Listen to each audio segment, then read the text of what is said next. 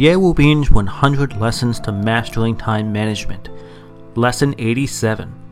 Record both your notes and your handwriting. Hello everyone, my name is Ye Wu Bin from Yishaneng. I am so happy to be with you now at 6 a.m. on the Ximalaya app. For those of you who have been following my lessons, welcome back, and if you're new here, welcome aboard. I'm so happy to have you with us. Time is man's scarcest resource. Once it's used, it can never be regained. So if you're not using your time effectively, or if the time you are spending is only getting you further away from your dreams in life, then stay with me. Listen a while, and I'm confident I can help open your eyes to a new path that will get you closer to your dreams. I want to remind you there are 100 classes in this album, and every class lasts about 6 minutes. It is updated at 6 a.m. New York City time each morning. What if I told you there is a software that can record both your notes and your handwriting? This software exists and it's called Notability. When using Notability, first I suggest using the iPad because it is much more convenient to write on a larger screen. I've been using this app for 5 or 6 years now. So how and when might you use this tool? I've often used Notability when attending training courses also, when having business meetings with your team, it's convenient to use this tool. Some even use this to record their diary entries. Earlier, we talked about Evernote. So, what's the difference between Evernote and Notability? Well, Evernote is used mainly to enter text and store notes. Notability is mainly used to record handwriting. There are three categories of features that I want to share with you. First, I will give you an overview of the functions of the Notability app. While its purpose is to capture your handwriting and does capture text as well, which means you can type. For its handwriting feature, it has a digital pencil tool which you can use to highlight text. You can it has an airbrush to edit and it has a rubber tool to erase things.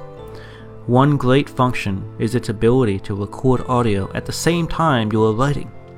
It will capture the audio with the item that you're writing down. It's very convenient. Imagine capturing the speaker's lecture as you're recording the notes at the same time. It's very good. Second, let's talk about its sharing capabilities. First of all, it can sync directly with the iCloud, which is Apple's backup storage system, so you can use the iPad or iPhone to back up files. You can also sync between your own iPhone, iPad, and the Mac.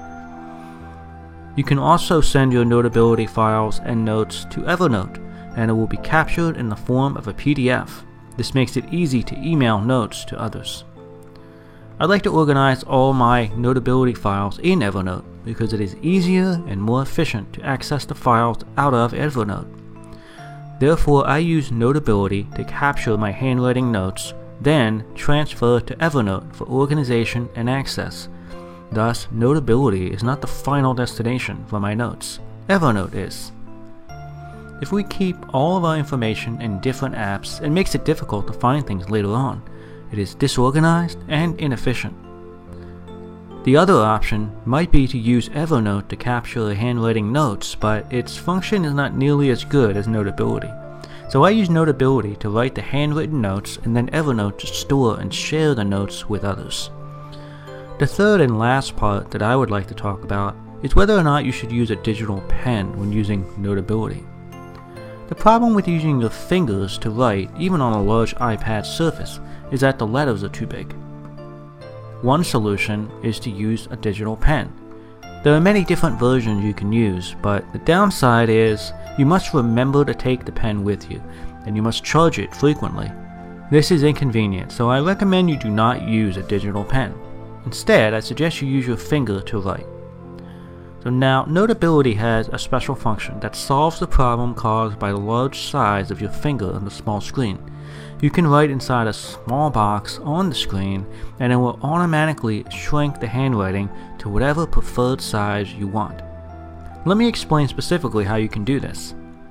In Notability, click on the top half of the pencil button on the point pen icon and then click again. It will allow you to select the type of track and the size of the track, that is, the point of the pen. The track is the digital ink or the size of the words. In the lower right corner, there is a magnifying glass. click here to open it. A window will pop out and take up the lower half of the iPad screen, but you can adjust it to one third or one fourth or even one fifth of the screen. Now it is easy to write in that box and it will automatically adjust the size of the font. You can even select whether you're left-handed or right-handed. So you write inside the window, the font automatically shrinks to fit and this size is customizable. This feature is one of the many reasons I strongly recommend Notability over other such apps. Each of the tools we talk about here has minor advantages, but when used together, I hope you can see just how much more productive and efficient you can be. Go try it out today, guys! These audio lessons are translated by Yushanang's partner Cece and then recorded by her husband Justin. I wish you great success today. See you tomorrow.